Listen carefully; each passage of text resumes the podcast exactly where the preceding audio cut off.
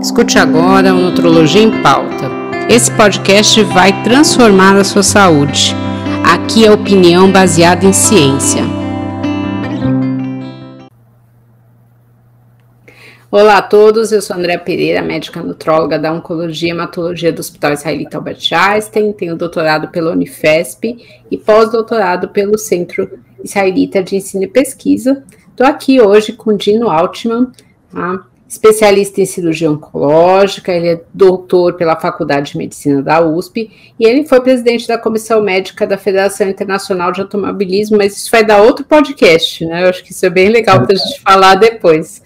Hoje a gente está aqui, né, iniciando é, os podcasts sobre tratamento de câncer para conversar com o Dino sobre cirurgia oncológica, né? Porque um dos tratamentos de câncer é o tratamento cirúrgico. Então, eu queria que você explicasse, Dino, primeiro, o que, que é uma cirurgia oncológica e, segundo, qual é a formação desse cirurgião? O que, que ele faz para ser um cirurgião oncológico?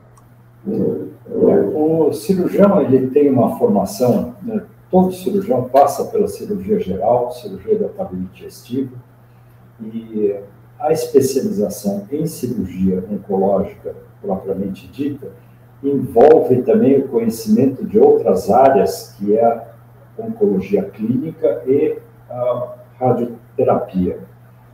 Então, porque, na verdade, o tratamento dos tumores, de uma maneira geral, é um tratamento multidisciplinar. E a gente tem que lembrar também que, muitas vezes, uh, um grande problema entre os pacientes, naqueles pacientes que têm um tumor avançado, é a parte nutricional também. Então, entra a nutrição, que é extremamente importante, tanto no pré-operatório, como no transoperatório, no pós-operatório. Então, eh, toda especialização em cirurgia oncológica envolve eh, um pouco mais do que o que a gente faz na cirurgia geral, a cirurgia do aparelho digestivo porque para o tratamento do câncer você tem que uh, não só retirar aquele órgão que está uh, acometido pelo tumor, mas também o que a gente chama de linfonodos, que são gânglios onde se faz a primeira drenagem desses tumores. Né?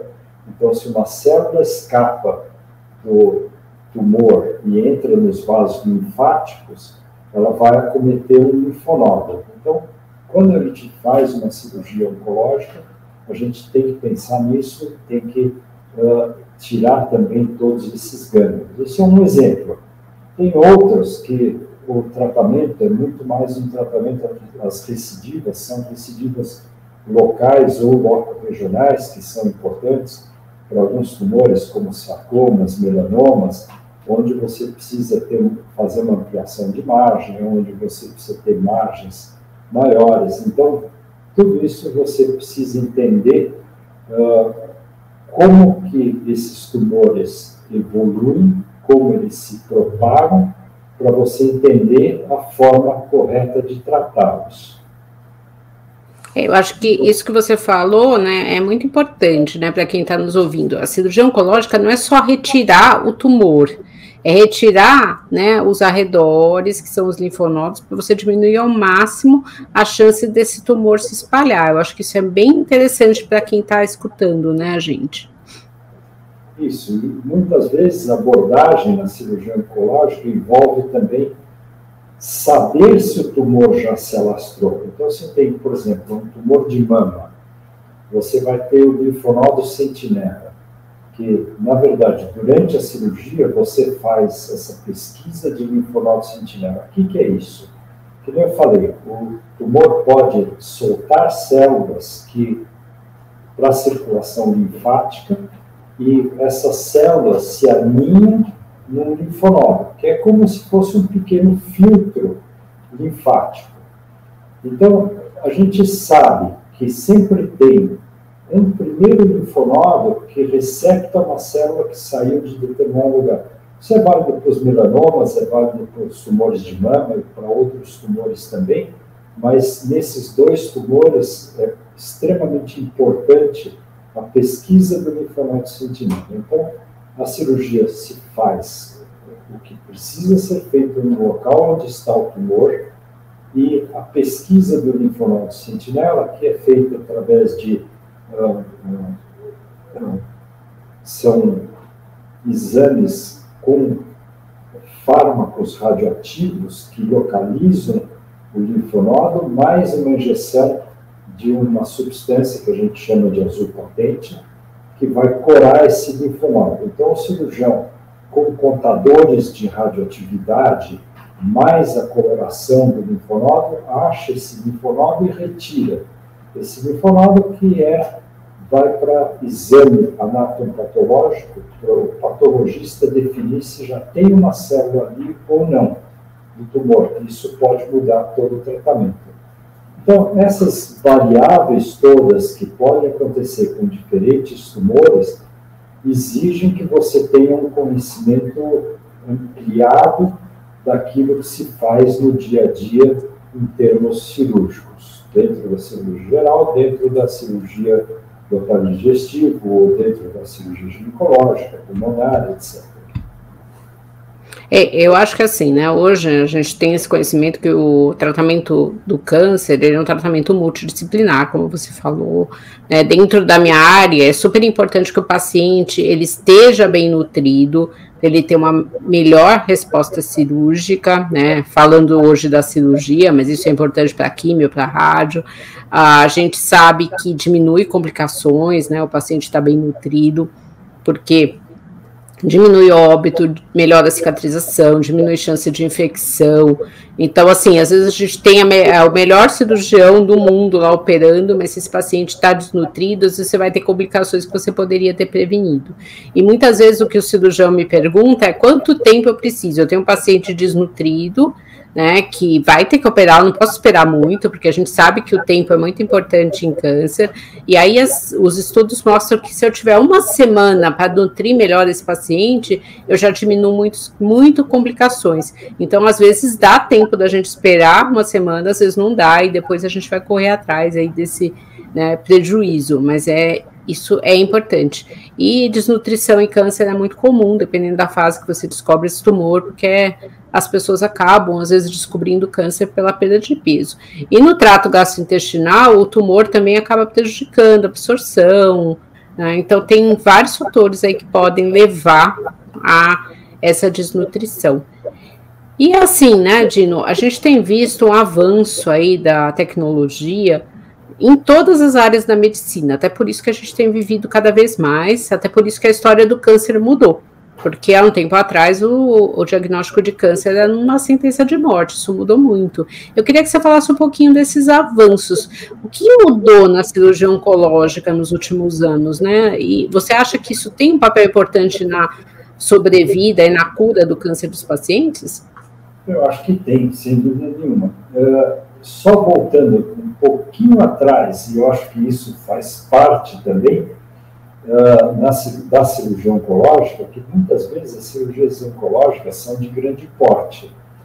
Essas cirurgias de grande porte, mesmo que o paciente não esteja desnutrido, ele se beneficia de suplementos uh, nutricionais, que são proteicos, imunomoduladores, e que a gente sabe que podem reduzir em até 30% complicações pós-operatórias, principalmente infecciosas.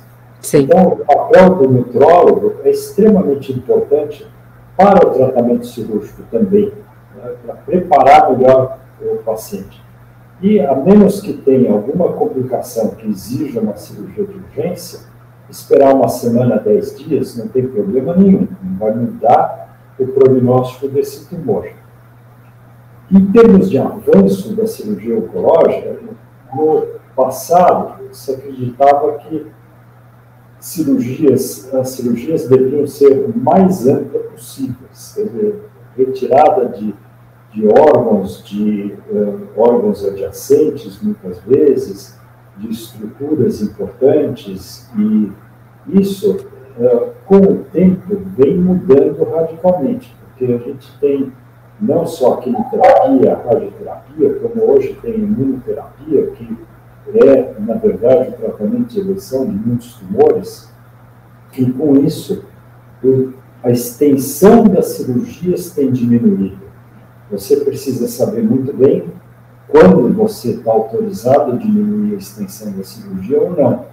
Mas as cirurgias tendem a ser menos invasivas, mais econômicas e que têm a mesma uh, mesmo prognóstico a longo prazo, quer dizer, você não prejudica o paciente a longo prazo, as recidivas não são maiores, e você ganha em qualidade de vida.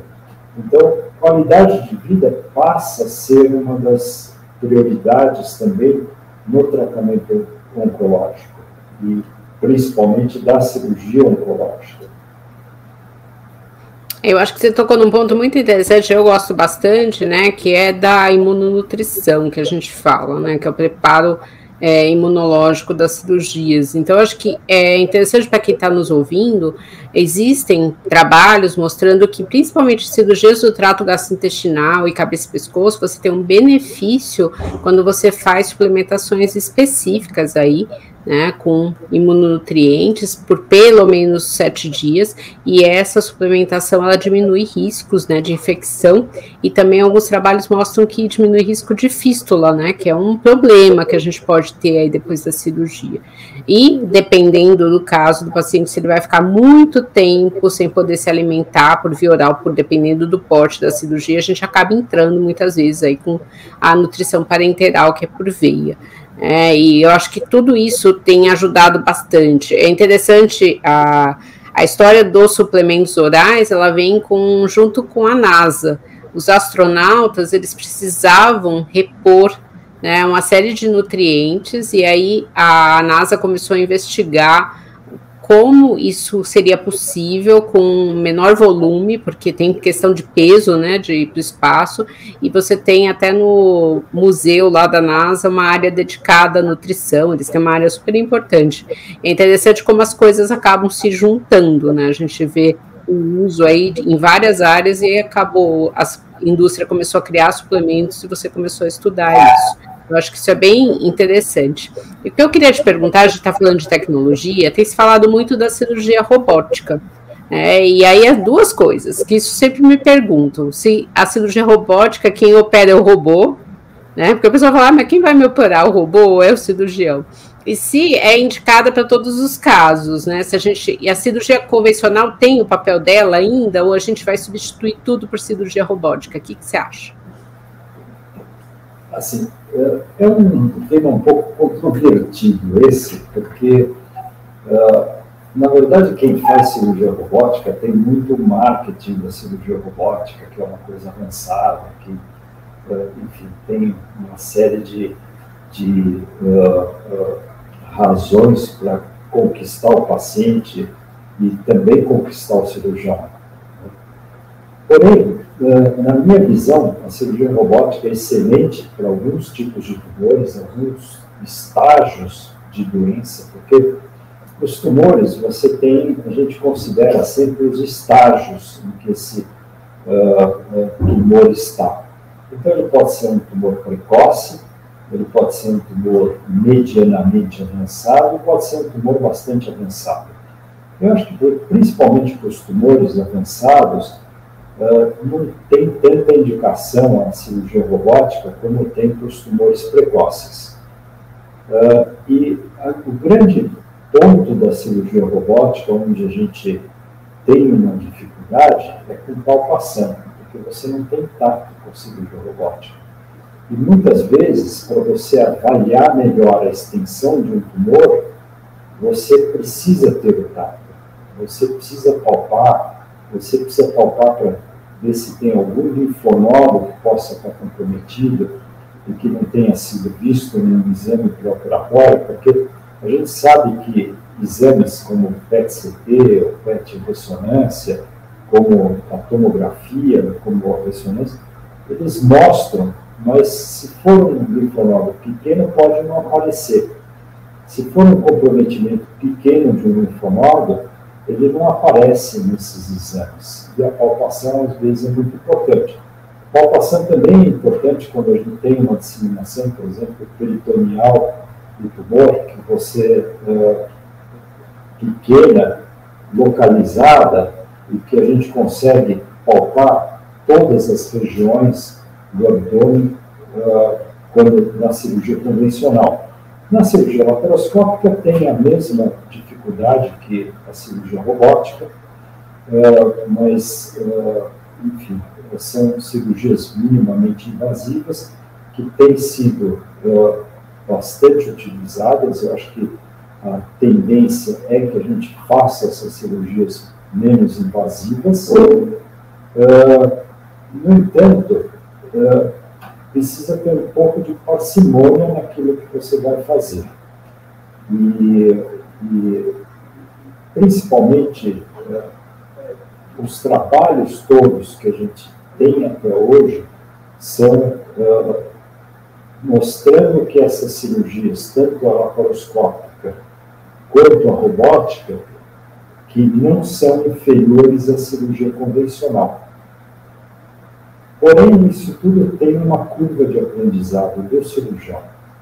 Então, essas coisas são importantes e eu acho que a gente não tem que pensar uh, de uma maneira global, mas a gente tem que analisar caso a caso e ver o que, que é melhor para o paciente, e não o que é melhor de alguma forma para o cirurgião.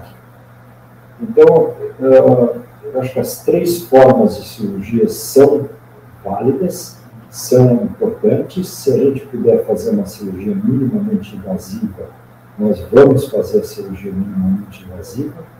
Para algumas regiões, a cirurgia robótica é, sem dúvida nenhuma, superior à cirurgia laparoscópica e até a cirurgia convencional porque tem mais visibilidade, isso principalmente para a cavidade pélvica. Eu acho que então a gente tem para cirurgias prostáticas, cirurgias do reto, é uma grande vantagem que a gente tem com o robô. Além do que, a, a maior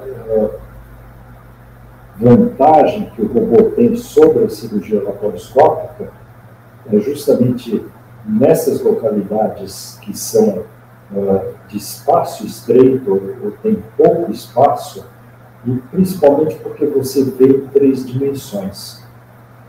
E você tem uma, uma. Você consegue, de uma forma muito mais sutil, dissecar as estruturas que estão em volta do tumor. Então, essa é uma grande vantagem da cirurgia robótica. Tanto que hoje, cirurgia prostática, por exemplo, acho que pouca gente ainda faz uh, que não com robô. Lembrando que os convênios não pagam a utilização do robô. Então, ah, é isso é bem, é, isso é importante, isso né, para a maioria das pessoas. Também para o robô. Mas, enfim, se a gente puder ter as melhores condições, o robô, sem dúvida nenhuma, é, tem uma precisão muito grande, tem uma visibilidade muito boa, isso principalmente quando a gente considera é, espaços é, fechados como a cavidade pélvica. É, eu acho que isso é muito importante, né? A gente tem que fazer uso dessas ferramentas, né? O que você falou é uma ferramenta teoricamente mais nova, então tem uma série de coisas que podem é, melhorar aí. E para quem está nos ouvindo, quem opera é o cirurgião, não é o robô. Né? O cirurgião ainda está lá, né? Porque tem muita gente que fala, ah, então cirurgia robótica, mas o cirurgião não vai estar tá lá? Não, vai estar tá lá. É, então, eu acho que sim. É, isso é uma coisa que eu friso muito, que é a individualização do tratamento. Então, cada, o que você falou, cada paciente você vai escolher a melhor técnica cirúrgica. Não é que é a mesma técnica para todos. Você tem histórias diferentes, você tem tempos diferentes do tumor, tem uma série de coisas aí, né, que vai, você vai conversar com a equipe multi, você vai ver se é primeiro a cirurgia, se vai ter a quimio primeiro, tem uma série de coisas envolvidas. Às vezes a cirurgia não é a primeira parte do tratamento, às vezes ela é. Então tem muita coisa é, nessa parte né, do, de você do tratamento do câncer, e isso vai garantir um melhor resultado.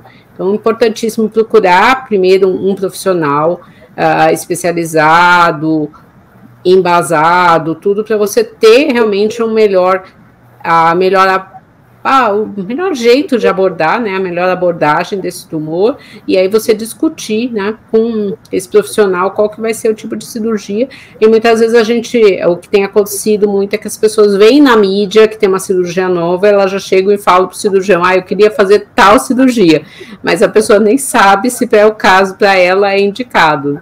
Então tem uma série de coisas aí envolvidas. Eu acho que isso é muito importante. Esse, esse é um grande problema que a gente tem hoje em dia, que a mídia uh, fala muita coisa médica como se fossem verdades.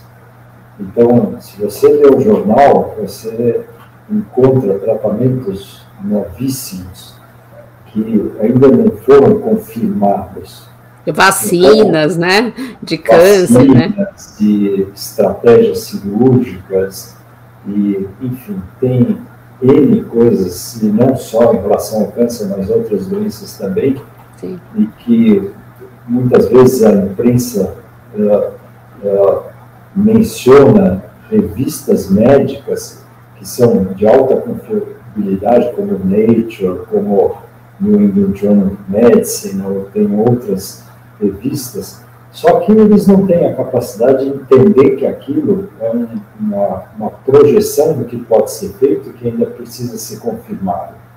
Então, as pessoas que leem isso, e tem muito marketing, tanto de hospitais quanto de médicos, e fica difícil, às vezes, até para o profissional entender o que, que é melhor se ele não está se atualizando constantemente.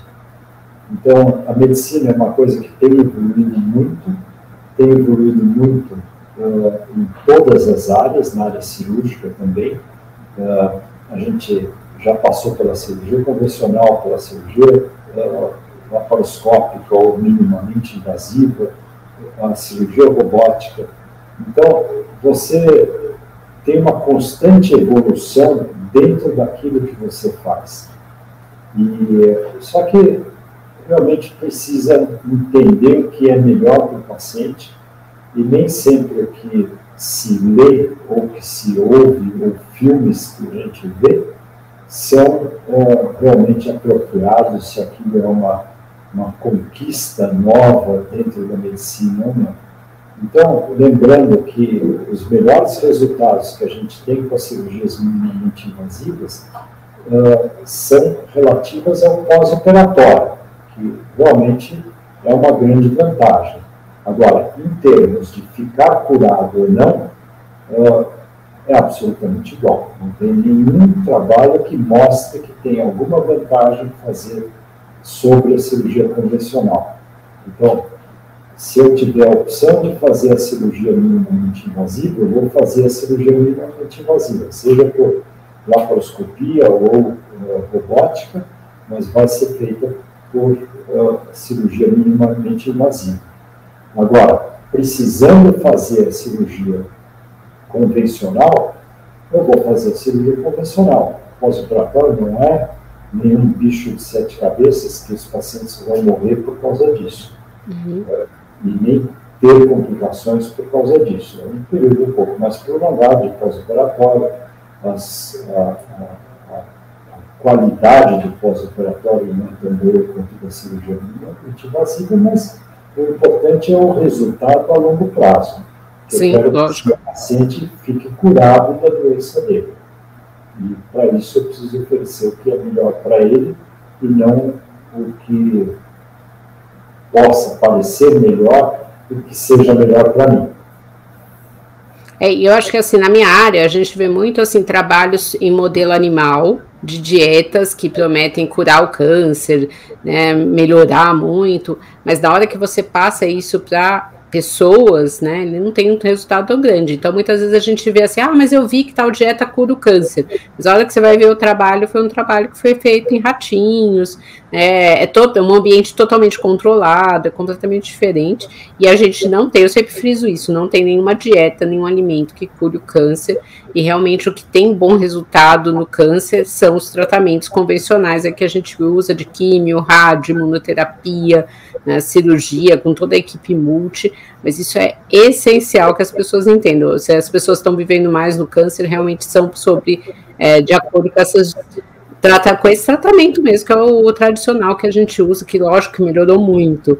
Né? A nutrição ajuda? Ajuda, mas a nutrição não tem capacidade dela sozinha curar nenhum câncer. E aí, entrando na parte de nutrição, que eu sempre falo que a alimentação é importante, mas uma coisa essencial é o estilo de vida. Você acha que o estilo de vida ele é importante em termos de resultado cirúrgico? Importantíssimo. Você falou que a dieta não cura câncer, mas a dieta também previne muitos tipos de câncer. Sim. Então, eu acho que o estilo de vida como um todo é super importante.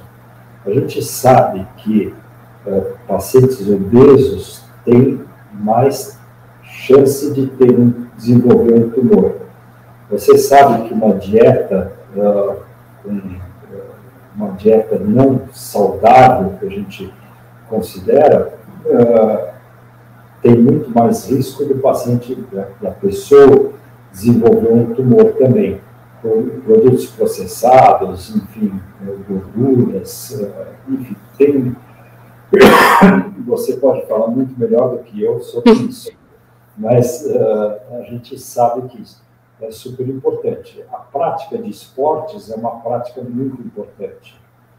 Uh, ter uma boa qualidade de sono e dormir bem também é muito importante. Então, isso tudo entra no estilo de vida e uh, esse estilo de vida, na verdade, previne o câncer de, uma, de alguma forma. Tem algumas, alguns tumores que vão se desenvolver independente do estilo de vida do indivíduo, mas esse estilo de vida vai favorecer no tratamento do câncer e vai favorecer também no pós-operatório. Quer dizer, então, em relação não só à recuperação pós-operatória, como a probabilidade de uma recidiva desse tumor. Então, tudo isso é muito importante. E muitas vezes o paciente não tem essa conscientização de estilo de vida antes de ter o tumor, mas ele passa a ter depois que ele teve o tumor, o que é muito positivo também. Então, a gente tem que entender que, embora para muitos tumores a gente não saiba, saiba a origem dele, a gente sabe que tem tumores que têm pacientes com algum estilo de vida que favorece ter tumor e outros que dificultam o desenvolvimento de tumores. o tumor de intestino, por exemplo, teve um boom nos Estados Unidos em função de, da, das, das, comidas que, assim, que a gente chama de junk food, que são os hambúrgueres, as coisas gordurosas, processadas, e, etc. Teve um boom no, na incidência de tumores intestinais. Então, são pessoas que não comiam fibra, comiam produtos processados com gorduras ruins, enfim, é, uma dieta não saudável que favorecia o desenvolvimento desses tumores.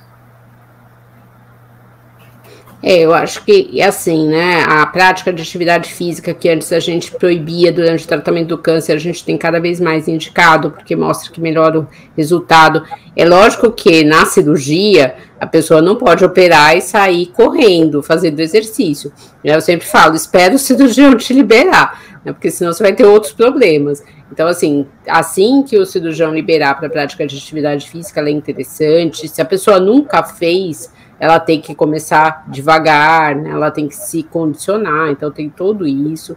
A alimentação, se a gente pegar aí todas as diretrizes de prevenção ao câncer, ela corresponde a 80% das, dos fatores de prevenção, né? A gente só tem o que de diferente? O cigarro, né, que entra aí com uma das causas aí de vários cânceres, aí depois a gente, e a prática de atividade física, depois a gente tem realmente a recomendação de mais frutas, mais verduras, mais legumes que tem mais fibra, né, você tem uma série de coisas, beber menos bebida alcoólica, então tem tudo isso, e a obesidade que tem crescido no mundo inteiro tem acompanhado aí o crescimento do câncer, e uma das formas de tratar a obesidade também é um estilo de vida saudável.